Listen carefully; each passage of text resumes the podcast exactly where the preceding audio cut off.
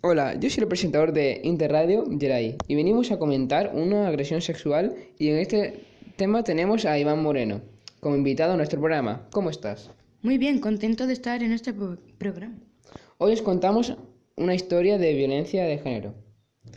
Una mujer de 39 años en Malacena a las 10 del 25 de septiembre de 2018 ha sido asesinada por su pareja. Su pareja de 49 años se estaban divorciando. ¿Había previas denuncias por violencia de género? No, ella había contactado con el Instituto de la Mujer porque estaba pasando por un divorcio muy conflictivo. ¿Dónde fue el detenido? En su, en su domicilio donde han sucedido los, hecho- los hechos.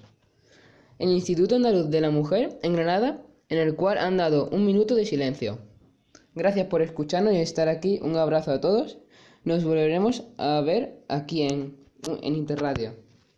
Adiós, un placer estar aquí.